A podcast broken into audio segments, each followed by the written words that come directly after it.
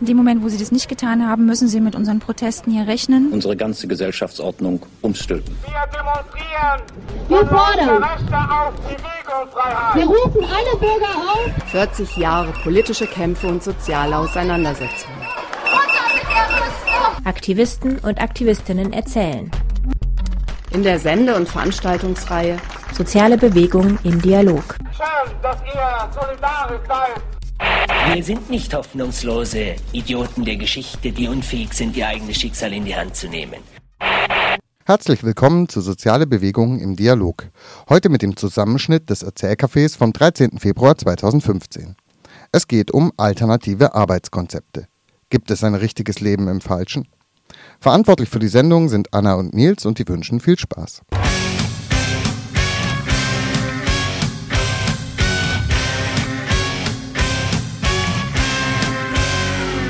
Herzlich willkommen ähm, mal wieder zu einem Erzählcafé von Radio Dreikland in der Reihe Soziale Bewegung im Dialog.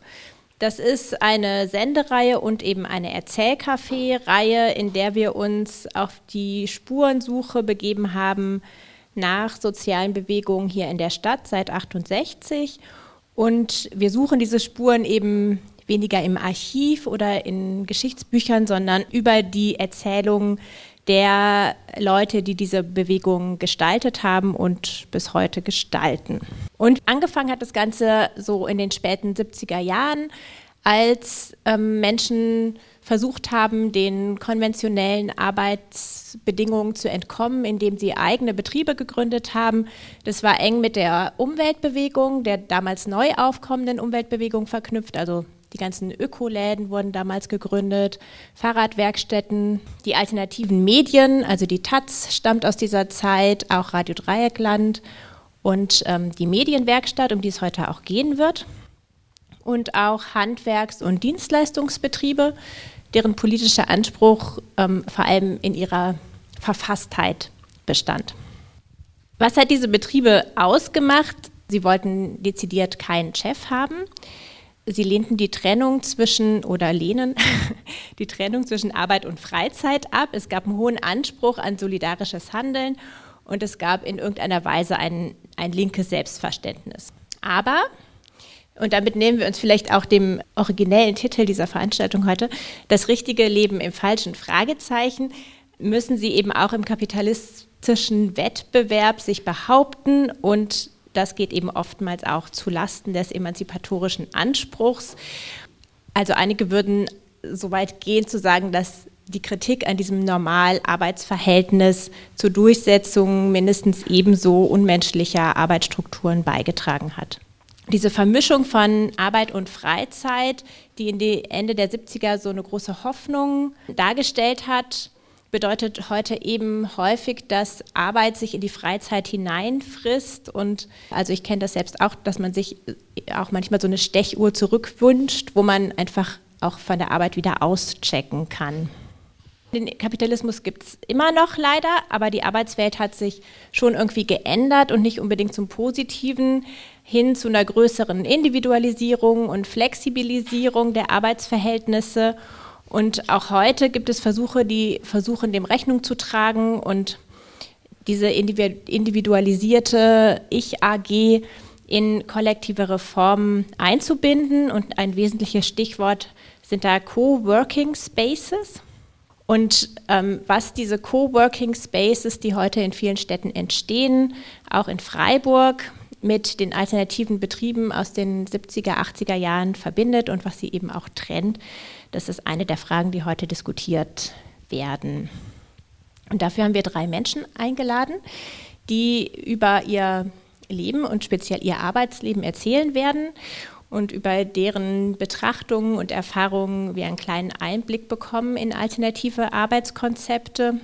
Und bevor wir gleich loslegen, möchte ich mich noch bedanken bei der Fabrik, dass wir ähm, an diesem passenden Ort dieses Erzählcafé machen dürfen und ähm, außerdem bei der Stiftung Menschenwürde und Arbeitswelt, die diese Veranstaltung finanziell unterstützt.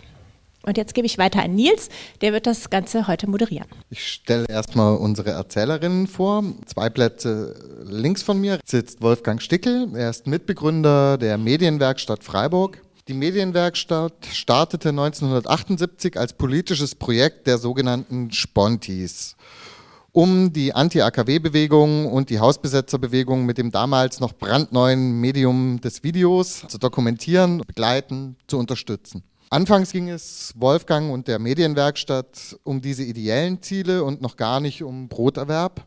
Und die Kombination aus Filmen, die dann vom ZDF finanziert wurden, dem Niedergang der beleuchteten Bewegungen und dem höheren Anspruch auch an die Filme, hat im Laufe der Jahre zu einer Professionalisierung geführt. Die Medienwerkstatt, die meisten werden, werden sie kennen, die existiert bis heute, ähm, aber statt im Kollektiv leitet Wolfgang sie heute allein. Direkt hier neben mir sitzt Tommy Hohner, der arbeitet seit 1981 mit Unterbrechungen allerdings in der Druckwerkstatt im Grün. Für ihn war die Druckerei auch ein Medium der Gegenöffentlichkeit. Tommy ist außerdem zuständig für die Öffentlichkeitsarbeit des Greta-Geländes äh, und veranstaltet immer wieder ähnliche Veranstaltungen wie das, was wir heute haben, politische Vorträge, und solche Sachen. Und nicht zuletzt hat Tommy sich auch theoretisch und kritisch äh, mit dem Arbeiten in Alternativprojekten beschäftigt.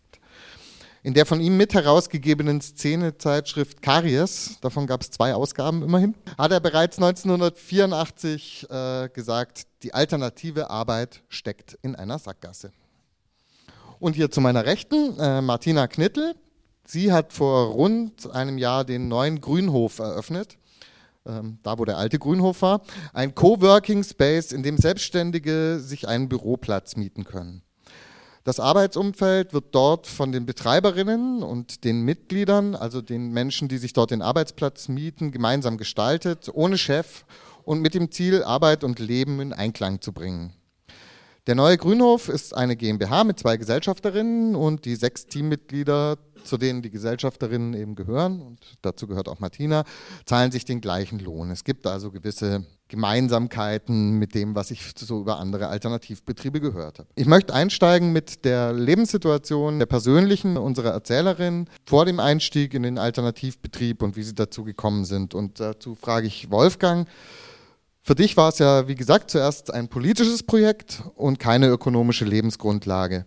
Wie konntest du es dir leisten, die zeitaufwendige Filmarbeit für die Medienwerkstatt zu machen? Ja, dadurch, dass ich halt einer der vielen gerühmten Studenten war, die damals ein lockeres Leben führen konnten. Damals gab es Jobs ohne Ende, Taxifahren, was ich gemacht habe im Copyshop arbeiten, LKW fahren. Also wenn man arbeiten wollte, hat man sofort einen Job gehabt und konnte arbeiten für einen Tag oder für zwei Tage und hat dann wieder ein bisschen Geld gehabt und konnte sich dadurch sein bescheidenes Leben bestreiten. Ansonsten war das Interesse ja gar nicht da, groß Geld zu verdienen, sondern eben politische Arbeit zu machen oder das zu machen, was einen interessiert.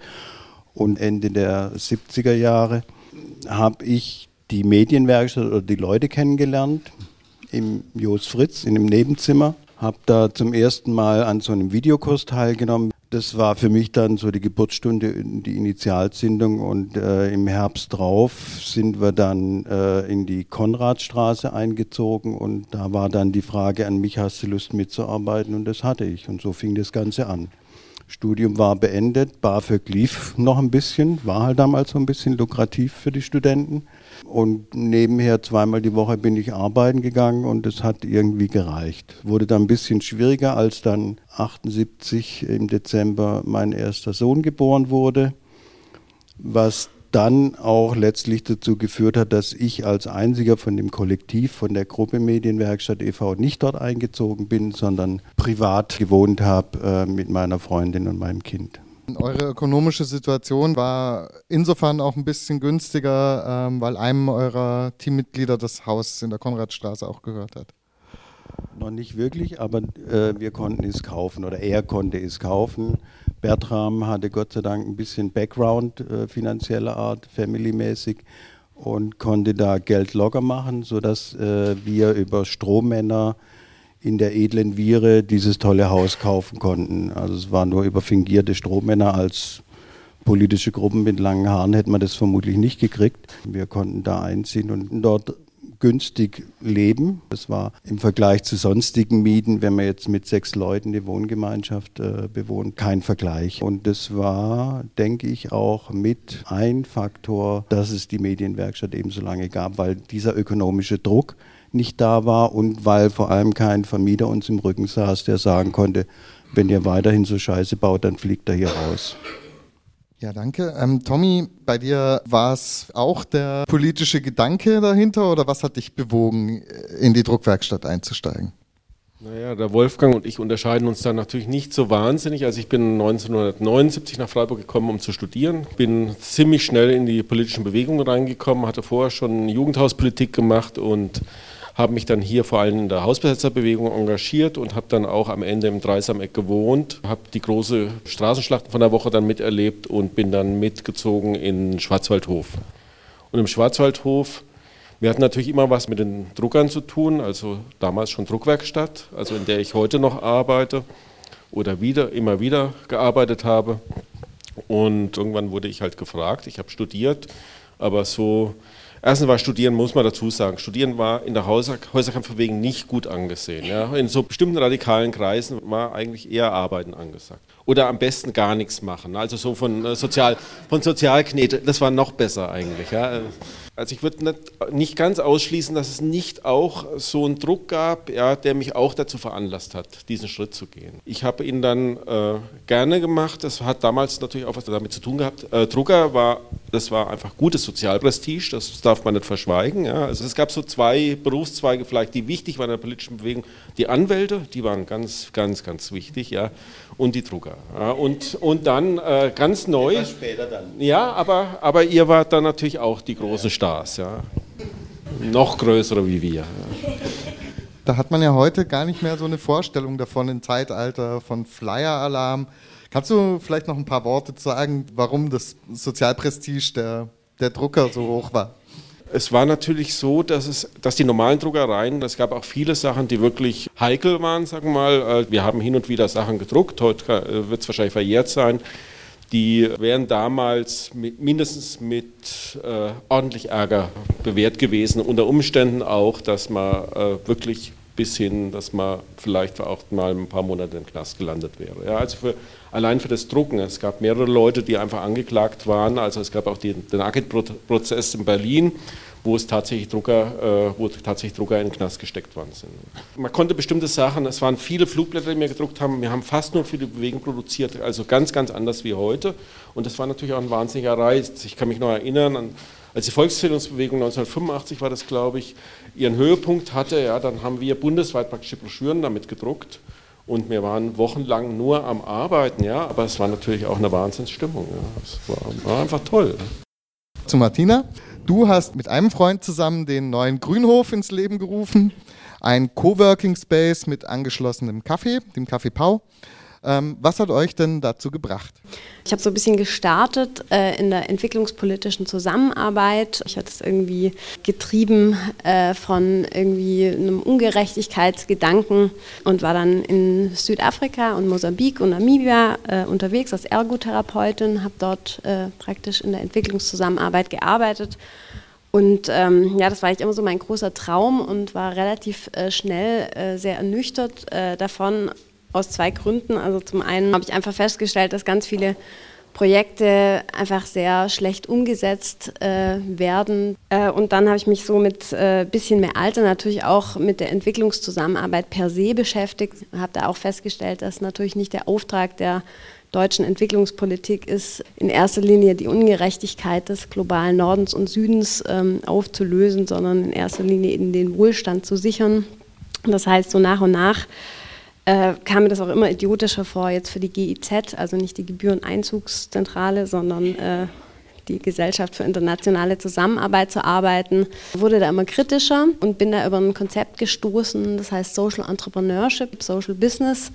Das sind viele kleine Organisationen, die sich dem Konzept bedienen und es geht darum, dass man versucht, unternehmerisch äh, globale Problemlagen zu lösen. Unternehmerisch eben deshalb, weil es oft darum geht, Dienstleistungen oder Produkte zu entwickeln, äh, die praktisch dann einen sozialen oder ökologischen Mehrwert haben. Das heißt, es werden irgendwelche kleinen Pumpen entwickelt, äh, mit denen man bewässern kann. Und das hat mich irgendwie begeistert. Also viele von euch kennen vielleicht so die Mikrokredite, die nach dem äh, Prinzip funktionieren. Ähm, und was mich daran begeistert hat, ist so ein bisschen der Switch von dem Empfangenden oder der Empfangenden zum Kunde quasi. Und zwar ist das so, also so wie ich das gelernt habe aus der klassischen Entwicklungszusammenarbeit, habe ich praktisch was, ich komme irgendwo hin, gebe was und diese Person kann eigentlich nicht entscheiden, will ich das oder will ich das anders. Und in dem Moment, wo ich jemand was verkaufe, kann dieser Mensch irgendwie eigentlich mitbestimmen und sagen, ich will das oder ich will das nicht oder ich will das so oder ich will es anders und hat somit auch irgendwie ja, mehr Meinungsmacht und eine politische Macht dadurch. Und gleichzeitig natürlich gibt es da viele kritische Stimmen, dass praktisch klar wohlfahrtsstaatliche Leistungen ökonomisiert werden. Aber so das Prinzip hat mich gereizt und gleichzeitig eben so ein bisschen auch dieser unternehmerische Drive eben statt so ein bisschen diese verwaltungslahme äh, Entwicklungszusammenarbeit. Ähm, genau, und so der Grünhof ist eigentlich ja so ein bisschen zufällig entstanden, dadurch, dass ich äh, einen Jobwechsel einfach wollte. Ich habe da drei Jahre gearbeitet, ich wollte was anderes. Und äh, Freiburg ist jetzt nicht der Hotspot der internationalen Zusammenarbeit. Und ich habe einfach so ein bisschen mich aber hier ganz arg zu Hause gefühlt und wollte hier bleiben. Und dann kamen so mehrere Zufälle zusammen. Lust auf Gestalten, Räume, dann eben mein Geschäftspartner, mit dem ich irgendwas zusammen machen wollte. Dann kam der Grünhof praktisch als Gebäude vorbei. Und dann dachten wir, ja, vielleicht brauchen wir erstmal selber einen Ort, wo wir Menschen treffen, wo wir inspiriert werden. Wir haben auch einige Ahnung, wie man Geschäfte aufbaut oder eben NGOs, also nicht profitorientierte Organisationen. Und somit haben wir gedacht, okay, es ist toll, einen Ort zu haben, wo wir praktisch Menschen und Initiativen helfen, Ideen zu verwirklichen. So der Coworking Space ist eigentlich nicht der Mittelpunkt, sondern eher praktisch für uns eine Methode, wie wir dazu beitragen wollen, dass neue Initiativen entstehen und äh, die sich professionalisieren, kann man sagen. Kannst du vielleicht noch einen Satz dazu sagen, wieso diese Idee des sozialen Unternehmertums jetzt mit dem Coworking Space zusammenhängt? Ja, also die steckt da quasi sehr viel drin. Also zum einen haben wir sehr viele Unternehmen da, die praktisch sich vielleicht auch als Social Entrepreneurs bezeichnen und wollen auch mehr und mehr Förderprogramme entwickeln, die sich in dem Bereich bewegen. Also es geht so genau im Bereich soziale Innovationen, sei es eben da hinten der Olli, der zum Beispiel sowas macht, das sind Wasserfiltrationsanlagen zu entwickeln. Also ich glaube, das ist einfach so ein Lieblingsthema und der Grünhof soll auch so eine Hybridorganisation sein. Zum einen haben wir irgendwie einen unternehmerischen Anspruch, der hat viel mit ja, auch einer dynamischen Arbeitsweise irgendwie zu tun, aber es ist auch ein ganz klarer ähm, gesellschaftlicher Auftrag, dem wir nachkommen wollen. Ja, das Stichwort der dynamischen Arbeitsweise, die wird ja nicht nur unterschiedlich interpretiert, sondern auch unterschiedlich durchgesetzt. So ein Thema, das, das euch auch verbindet, ist so das Arbeiten ohne Chef. Eine wichtige Motivation für das Arbeiten in Alternativbetrieben in den 80er Jahren war, keinen Chef zu haben. Das klingt ja auch erstmal ganz prima, kann sich aber eben auch als Nachteil herausstellen, weil man dann ja auch selbst die volle Verantwortung trägt. Ähm, Wolfgang, wie hat denn das Arbeiten ohne Chef in der Medienwerkstatt funktioniert?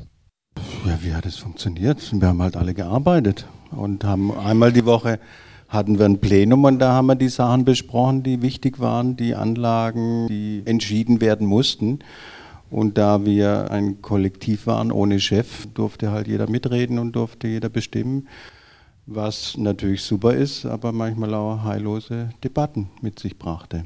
Trotzdem würde ich das immer wieder befürworten und würde sagen, das ist ein tolles Modell, setzt aber natürlich voraus, dass die Leute, ja, wie soll ich sagen, eher, eher was Kreatives im Kopf haben. Also wo jetzt nicht die Druckarbeit im Vordergrund steht, was ja manchmal ein bisschen dröge sein kann, Unabhängig vom Inhalt, ja, es ist, es ist knochenharte Arbeit. Also ich kenne das und äh, war immer Gott froh, wenn ich wieder in der ruhigen, schönen, beschaulichen Medienwerkstatt war, wo wir mit Sicherheit auch uns die Nächte um die Ohren geschlagen haben. Aber das ist ein anderes Arbeiten, das ist ein selbstbestimmtes Arbeiten, das ist ein, ein kreativeres Arbeiten und die Arbeit macht ungemein mehr Spaß, wenn der Druck von einem selber kommt wie wenn das äh, von außen, wie auch immer aufgesetzt wird, durch Druck von Kunden, die sagen, ich brauche aber morgen meine Flugblätter oder meine Broschüre oder was auch immer.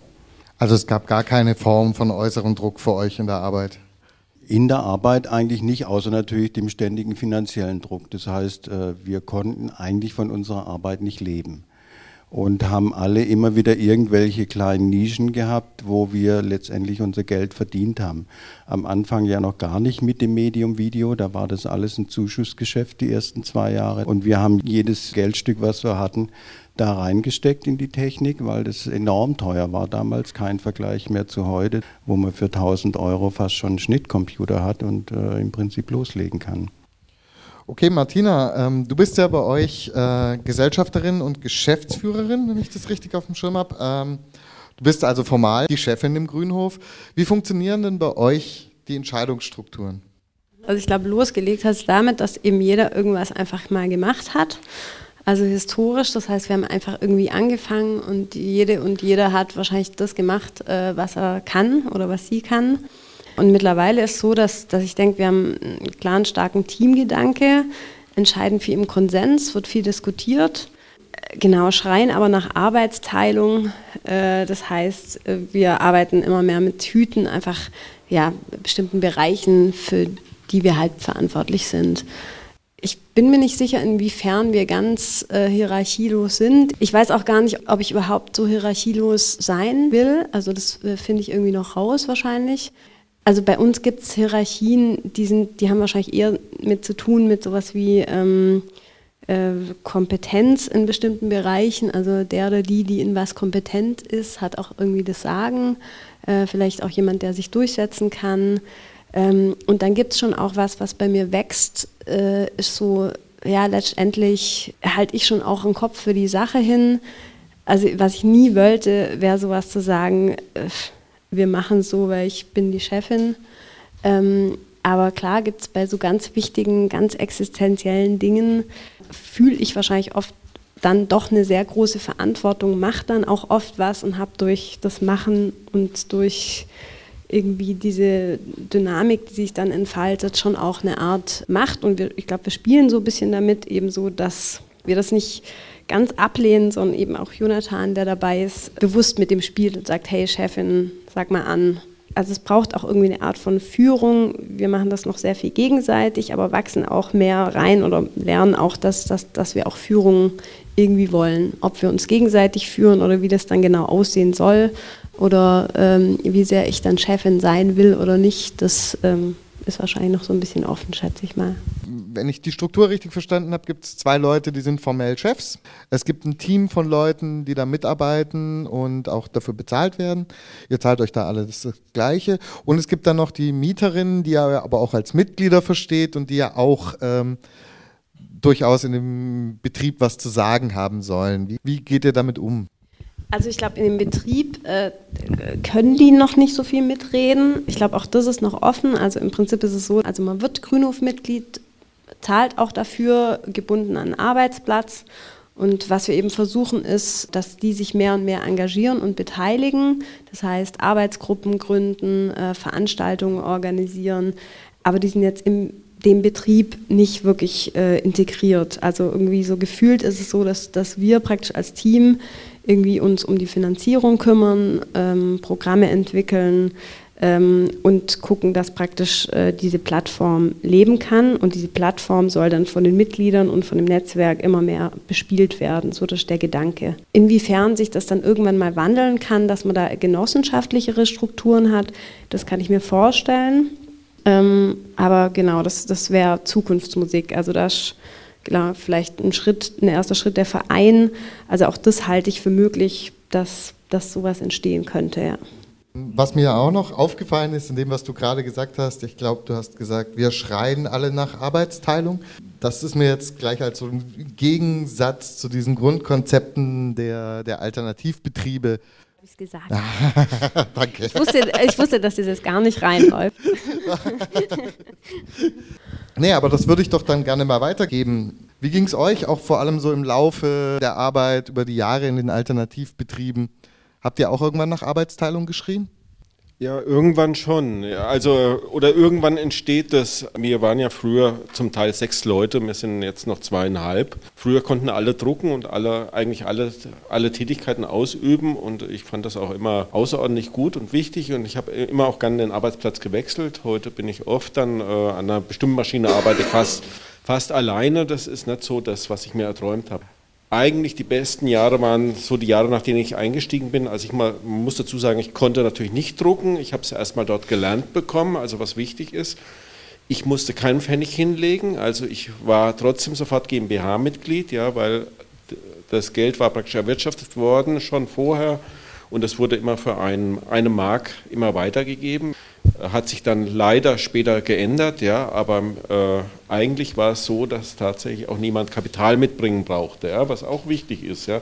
Wir sind eine GmbH auch, wir haben auch einen Geschäftsführer.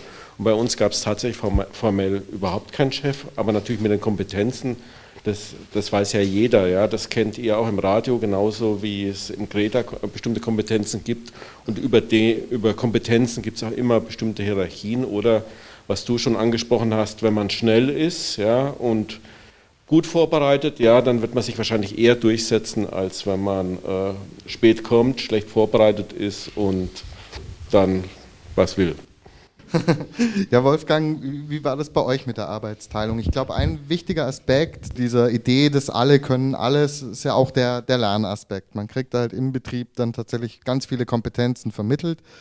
Ähm, so hat es letztens auch ein Kollege von mir gesagt, der jetzt bei uns im Radio die Technik macht, dass er in so einem netten Kontext, in ganz vielen verschiedenen Ebenen sich eigentlich auch fortbilden konnte.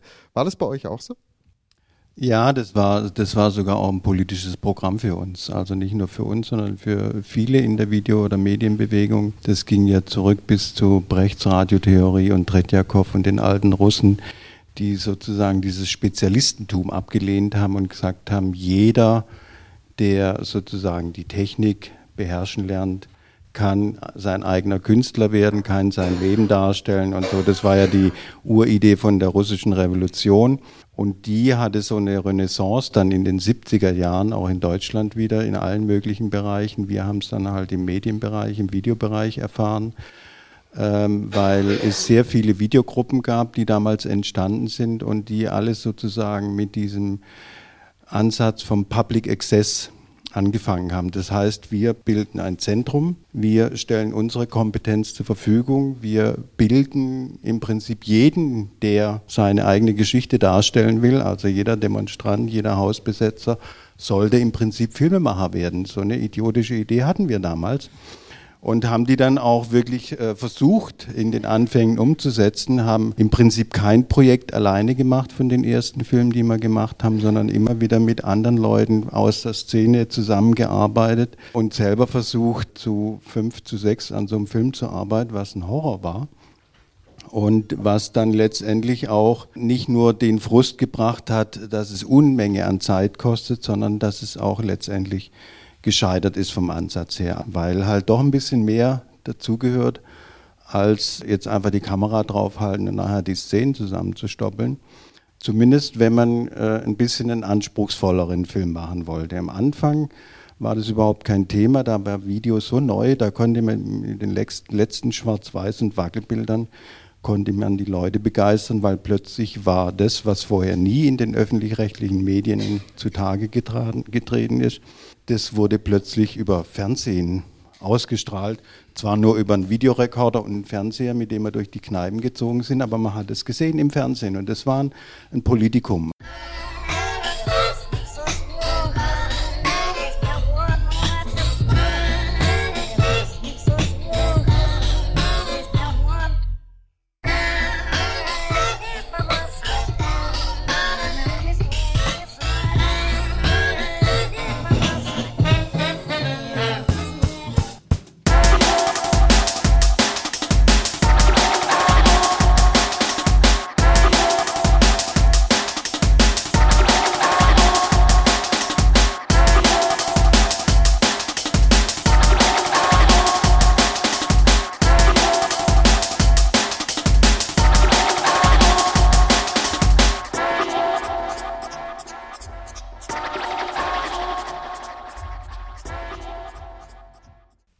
War jetzt ein bisschen ein ungeplanter Exkurs zum Thema Arbeitsteilung. Du hast es aufgebracht. Ähm, ich wollte nämlich eigentlich nochmal auf die Frage des ohne Chefs äh, gerne zurückkommen. In der Karies hat Tommy ja eine autonome Untersuchung durchgeführt. Menschen aus Alternativbetrieben befragt, aber auch Jobberinnen und Selbstständige. Äh, und eines, da ist mir das Zitat eines Alternativbetrieblers sehr aufgefallen, der sagt, ich arbeite genauso acht Stunden, kriege wahnsinnig wenig Lohn, habe genau den gleichen Stress, muss mich, was heißt muss, automatisch, dass ich mir Gedanken mache, bin ja mitverantwortlich, dass der Laden weiterlebt. Eigentlich ist es eine Menge mehr, worüber ich mir Gedanken machen muss. Das kennen jetzt wahrscheinlich ja irgendwie auch die meisten hier, wo kein äußerer Chef da ist. Da treiben wir uns dann halt oft auch selbst zur Leistung an, sind verantwortlich, müssen schauen, dass der Laden eben läuft. Man zwingt sich dann eben auch zur Pünktlichkeit oder gibt mal ein Wochenende dran. Das würde ich jetzt eigentlich auch gern mal ins Publikum fragen. Wie beobachtet ihr euren inneren Chef und wie geht ihr mit ihm um?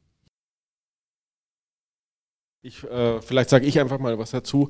Also es ist tatsächlich so, dass ich meine besten fünf Jahre von meinem langen Arbeitsleben, das ich jetzt hinter mir habe, im bürgerlichen Betrieb verbracht habe. Mit wunderbaren Arbeitszeiten, mit äh, mehr Geld, als ich heute habe, muss ich ehrlich sagen.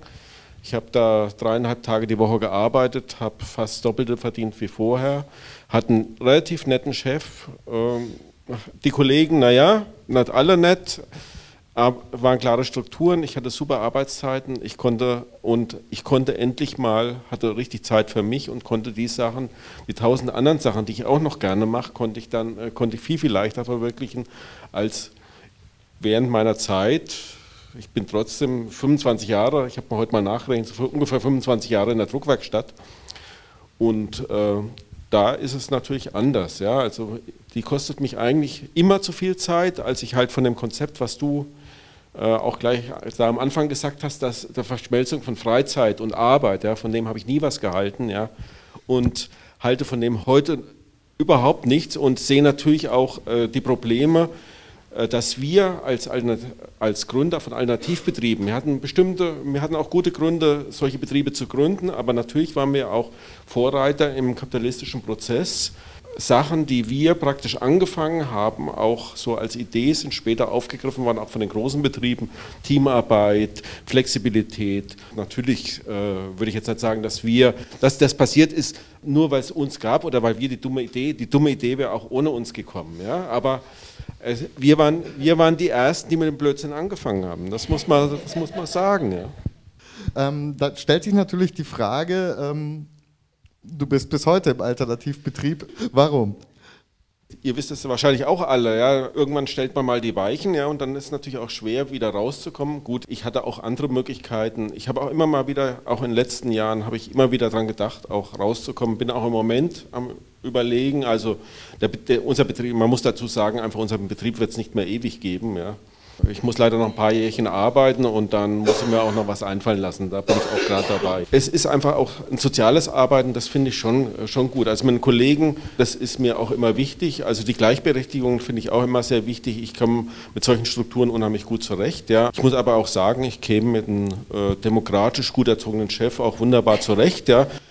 Ich würde auch sofort, also wenn, falls hier jemand ist und äh, sagt, ja, er ist so einer, ja, und hat auf mich gewartet, ich würde mir das sofort überlegen. Ja. Also ich hätte gern eigentlich auch noch mal eine Stimme aus dem Publikum. Bin auch ein bisschen unzufrieden äh, in dem Zusammenhang. Ich ähm, dieser internalisierte Chef ist was, was mir immer wieder auftaucht, wenn ich mit Leuten gesprochen habe. Deswegen wundert es mich, dass jetzt hier jemand was dazu sagt. Ähm, der Heinz vom äh, der Jos Fritz Buchhandlung zum Beispiel hat eben gesagt, ja, er war eigentlich nie ein pünktlicher Typ. Ja, und dann jetzt kommt er halt immer mindestens eine Viertelstunde früher. Also das ist nicht, weil ihm das jemand sagt, sondern weil der Laden muss halt laufen. Ich finde den inneren Chef gar nicht so das Problem. Das Problem sind die wirklichen Chefs, die aber keine Chefs sein wollen. Und das nervt auch ganz schön, weil die wollen dann beste Freunde sein und äh, zwingen einen da damit aber auch zu Arbeitsverhältnissen, die, die sehr undurchschaubar sind. Also ich finde, das ist eigentlich das Schlimmere, was ihr uns eingebrockt habt, irgendwie.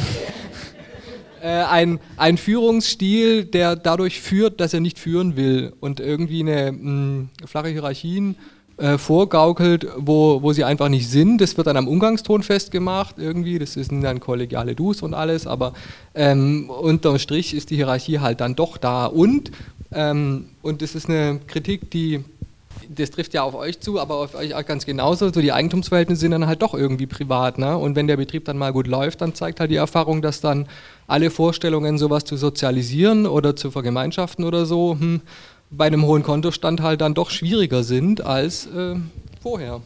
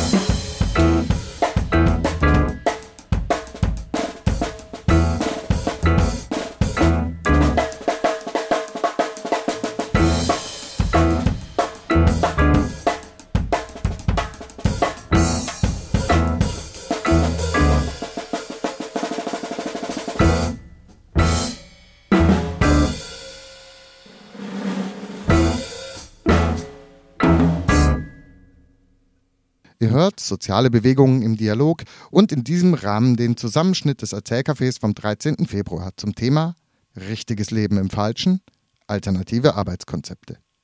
Im ersten Teil sprachen die Erzählerinnen von ihrem Einstieg ins alternative Arbeiten, vom Leben ohne Chef und zumindest zum Teil ohne Arbeitsteilung. Für Tommy war das die Druckwerkstatt, für Martina der Coworking Space im Grünhof und für Wolfgang die Medienwerkstatt. Wolfgang hatte den Hausbesetzerfilm Wir bitten nicht länger um Erlaubnis als Zäsur in der Arbeit der Medienwerkstatt bezeichnet. Auch als Schritt in Richtung Professionalisierung. Nachdem wir einen Ausschnitt daraus gesehen hatten, erklärte Wolfgang, was er damit meinte.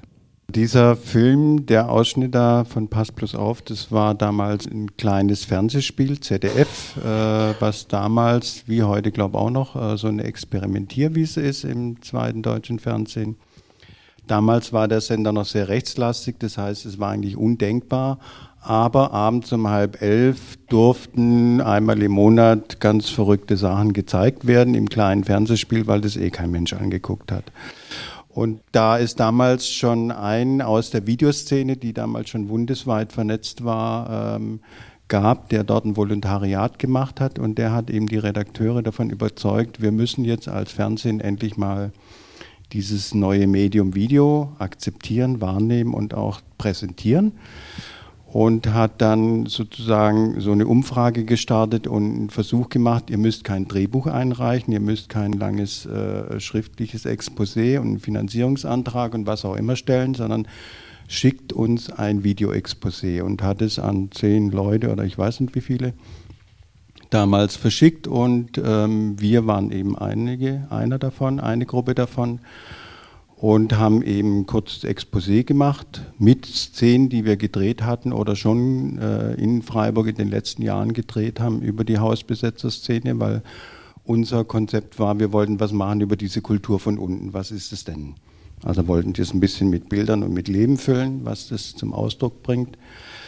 Und haben dann eben dieses Exposé dorthin geschickt und wurden akzeptiert, wurden angenommen und durften dann äh, eben so einen Auftrag machen, äh, haben einen Produktionsauftrag bekommen und damit verbunden natürlich eine enorme Summe von 80.000 D-Mark, die wir dann plötzlich hatten, wo wir vorher äh, fast keinen Pfennig hatten. Gut, die Hälfte haben wir gleich mal reingesteckt in neue Technik. 40.000 waren am nächsten Tag schon wieder weg, weil wir neue Umatic-Geräte angeschafft haben, Kameras, Videorekorder, Schnittplätze und dann war das Geld schon mal zur Hälfte futsch. Ähm, aber es hat uns eben die Infrastruktur gegeben und geliefert, dass wir weiterhin produzieren konnten. Und es war für uns so der Start für so ein Finanzierungsmodell, was wir über viele Jahre praktiziert haben. Das heißt, wir machen ein großes, möglicherweise auch zwei Fernsehaufträge äh, und da kommt so viel Kohle rein, dass wir damit auch die vielen, vielen anderen kleinen Sachen, die natürlich keine müde Marke erbracht haben, äh, finanzieren können und uns das, was uns eigentlich am Herzen liegt, machen konnten und eben einen größeren Fernsehauftrag. Wobei man sagen muss, die Aufträge, die wir dann gemacht haben, die hätten wir sowieso lieben gerne gemacht und haben sie auch lieben gerne gemacht. Da hat uns keiner reingeschwätzt. Das war in den ersten Jahren dreimal das ZDF kleines Fernsehspiel. Ähm, und das war für uns dann eben die finanzielle Basis, um die andere Arbeit, die wir gemacht haben, die vielen Kurzfilme, die vielen Bewegungsfilme, Mütter in der Szene, ich weiß nicht, wie sie alle hießen, die ganzen Filme, die wir gemacht haben. Ihr hattet mehr Geld, ihr habt ähm, mit professionellerem Equipment gearbeitet, du hast auch schon gesagt, ähm, es wurde auch von der Szene mehr, mehr verlangt, also jetzt irgendwelche Schnipsel, Kamera draufhalten, war nicht mehr angesagt. Wie hat sich das denn so im Laufe der Jahre innerbetrieblich ausgewirkt? Also das würde mich jetzt auch noch interessieren. Es gab sehr bald eine Arbeitsteilung, also es war dann sehr schnell klar, weil Verleih, Vertrieb wurde extrem groß, das war ein Fulltime-Job. Äh, wir hatten vorher, hatten wir das gemacht, jeder hat einen Tag den Ladendienst, was dann irgendwann ein Chaos war, weil keiner mehr durchgeblickt hat, was hat der Kerl am letzten Tag gemacht und was macht die Kollegin am nächsten Tag.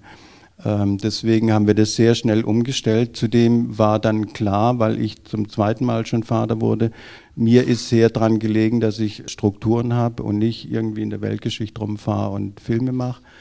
Äh, also mir lag sehr viel dran, dass ich sozusagen diesen Ladenchef spiele. Ja? Chef in Anführungszeichen, also äh, es ging da nicht um Kompetenzen, sondern einfach um verbindliche und, und regelmäßige Arbeitszeiten, die ich hatte.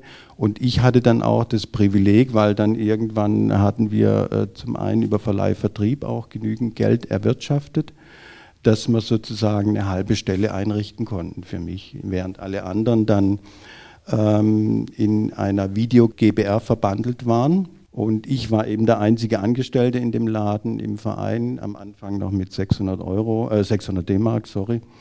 Ähm, und äh, nur eben so weit, dass man versichert war und dann irgendwann, als mal genügend Geld da war, äh, über Verleihvertrieb, dann auch mit einer halben Stelle.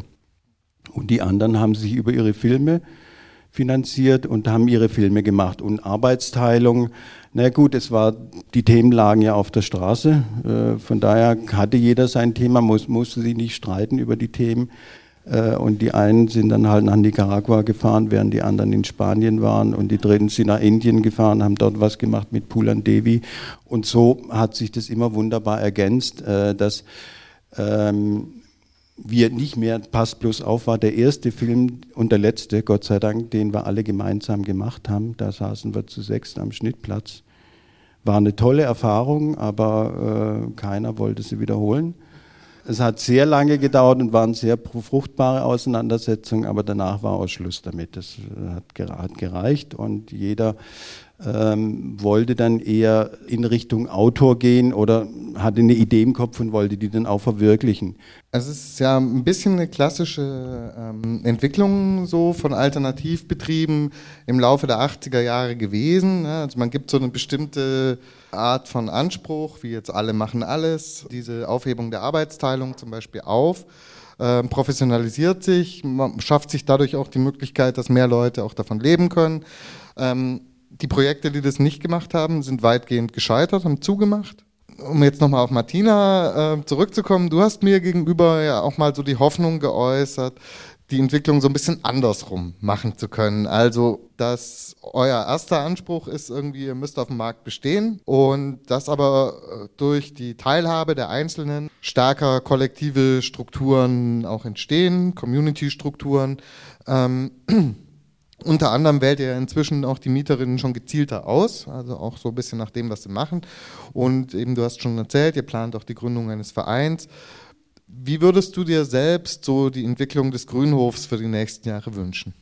Momentan würde ich mir wünschen, äh, genau, dass wir, glaube ich, finanziell erstmal stabil sind. Das ist wahrscheinlich einfach das, wo, wo wir ganz viel Druck einfach momentan haben.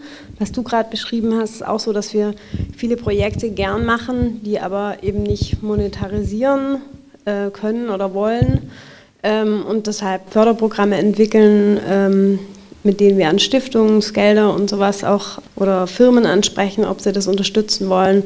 Also das heißt, momentan äh, gerade ist es tatsächlich ganz ehrlich irgendwie ganz viel Blick auf die Finanzen, dass die irgendwie stehen, so ein bisschen als Basis auch für einen gesunden Betrieb. Und das, ich glaube, das ist, was ich vorher schon gesagt habe. Also mittelfristig ist es eigentlich so, dass es eine Plattform sein soll, die sich aus sich selbst heraus entsteht. Ich glaube, dass es möglich ist, ähm, die auch von sich selber lebt und die auch wirklich dann irgendwie so finanziert ist und so aufgestellt ist, dass da praktisch ein Betrieb steht, der praktisch wie so ein schnurrendes Schiff läuft, äh, der bespielt werden kann äh, von unterschiedlichen Akteuren aus dem Netzwerk. Schon mit dem Ziel, mich auch selbst da wieder rauszuziehen. Ich will nicht ewig den Grünhof führen, sondern ich glaube auch, dass es die so ein Konzept eigentlich dadurch lebt, dass es immer wieder ständig erneuert wird. Das heißt, dass andere Menschen da immer wieder einen neuen Denke, einen neuen Geist reinbringen.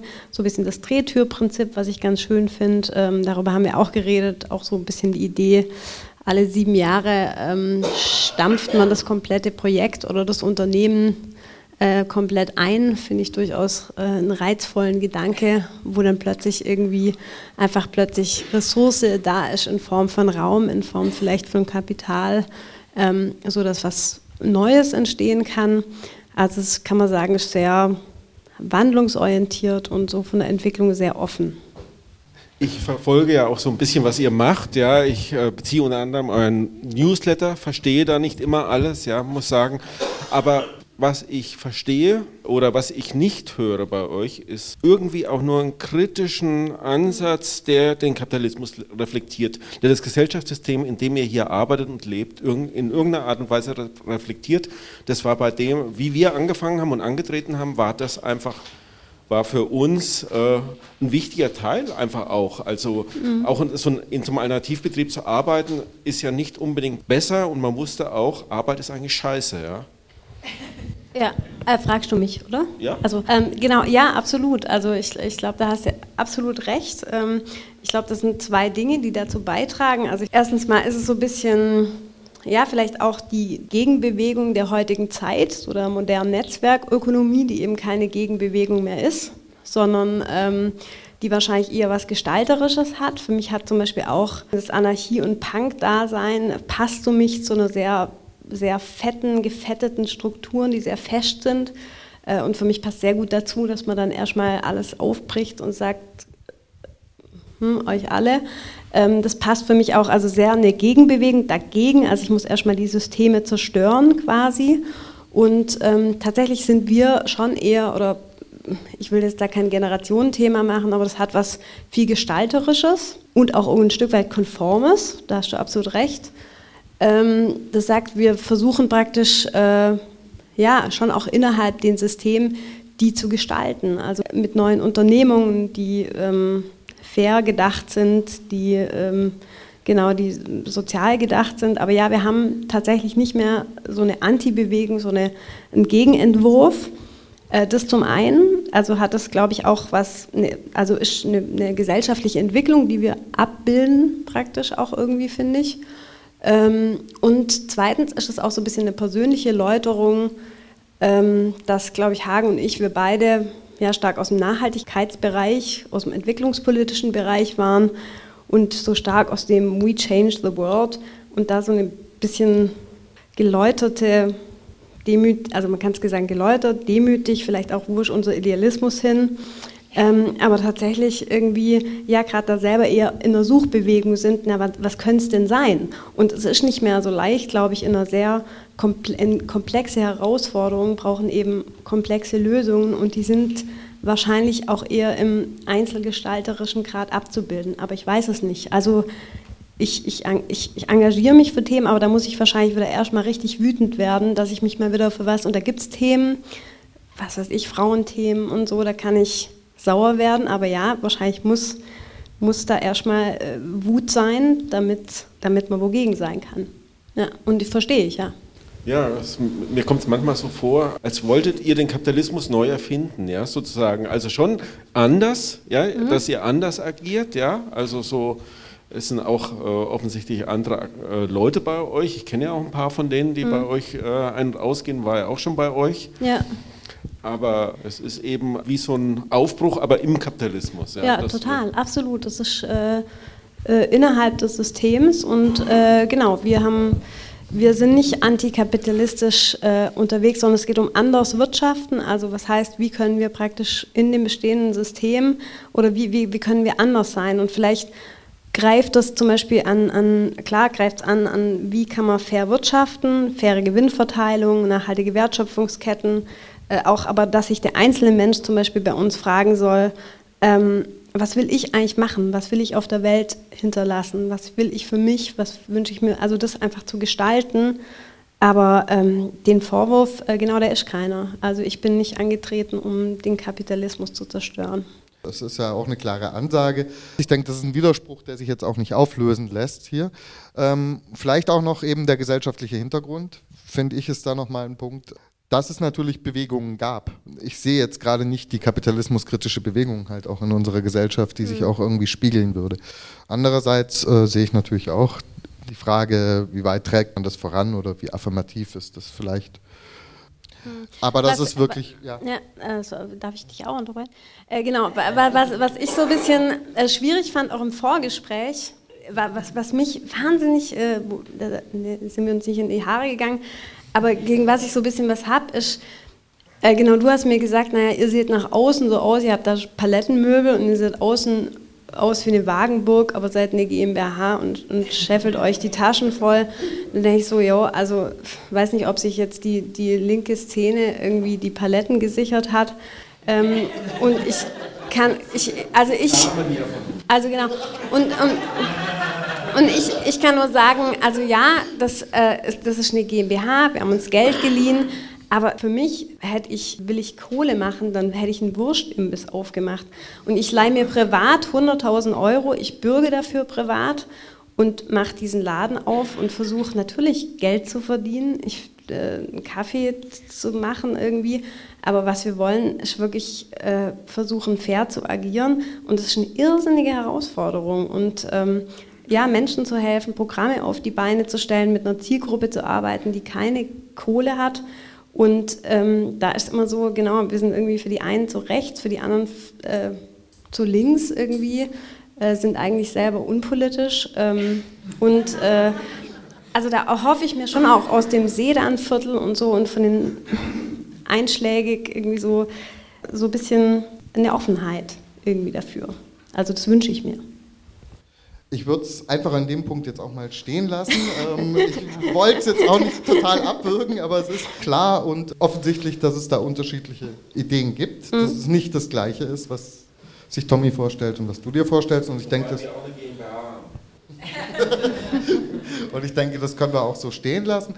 Ich hätte aber wo seid ihr denn äh, so arg kapitalismuskritisch unterwegs äh, gerade?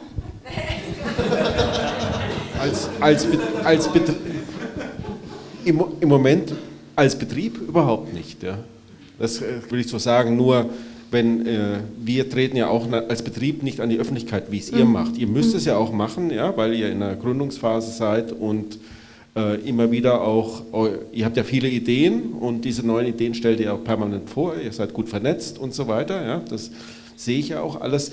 Nur müsste ich das machen, ja, hätte das ein anderes Gesicht. Ja, ja. stimmt, ja. ja. ja.